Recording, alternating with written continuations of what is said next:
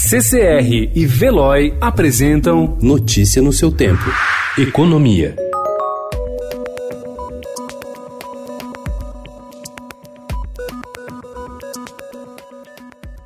A Câmara dos Deputados aprovou ontem a ampliação do auxílio emergencial de 600 reais para incluir mães adolescentes e trabalhadores informais que em 2018 tiveram renda superior a R$ 28.600.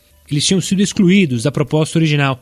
A modificação favorece o pagamento do benefício a carreiras como taxistas, motoristas de aplicativo e advogados.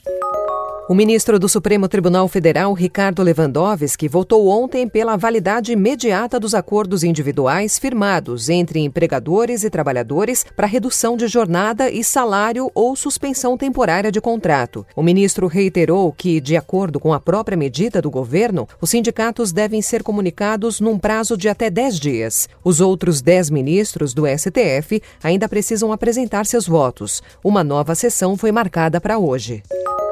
A dependência de peças e componentes produzidos principalmente na China, que provocou uma corrida aos equipamentos de combate e prevenção ao coronavírus e até a leilões por parte de governos, fez renascer a urgente necessidade de nacionalização de itens hoje importados.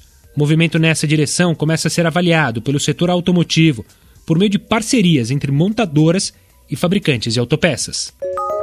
A pandemia do novo coronavírus tem deixado um passivo preocupante para a administração do presidente Donald Trump nos Estados Unidos. Nas últimas cinco semanas, o país registrou 22 milhões de pessoas sem emprego, representando 13,5% da força de trabalho. Segundo o The New York Times, trata-se do mesmo número de empregos criados após a crise financeira de 2008.